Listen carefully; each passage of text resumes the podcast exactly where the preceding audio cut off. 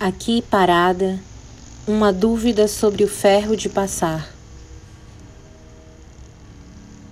Um conto de Monique Malcher.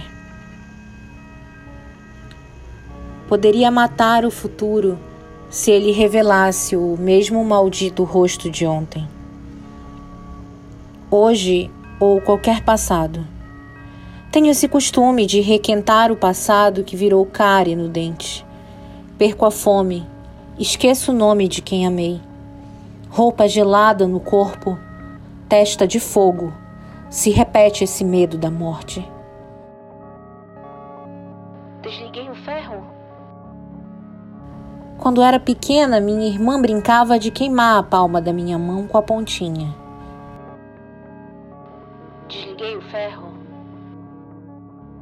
Se a casa pegar fogo, eu me mato. Não tenho mais jeito para recomeçar. É natural usar a falta de esperança para amargar um bocado mais o café.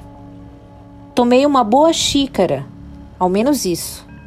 Comprei chaveiro de dinossauro do rapaz que soube melhor se equilibrar dentro do ônibus que eu.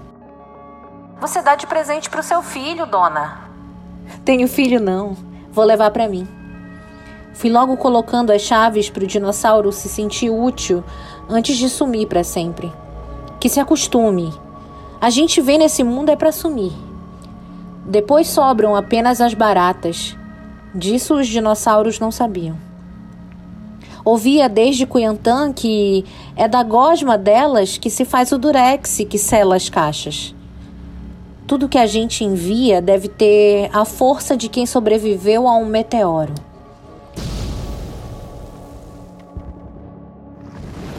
Envio orações me parece que não chegam. A vida é sempre a mesma. Nunca pego o banco no ônibus. E vou assim, segurando firme, que é só desse jeito que sei. Porra, desliguei, será o ferro? Se a gente puxasse a corda e o motorista parasse em outra vida.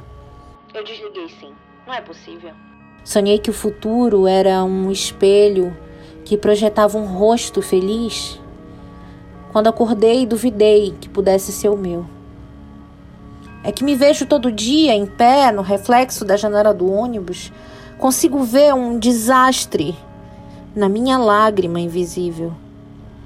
Desliguei mesmo a porra do ferro. Hoje matei o futuro, ou ele sempre foi um natimorto?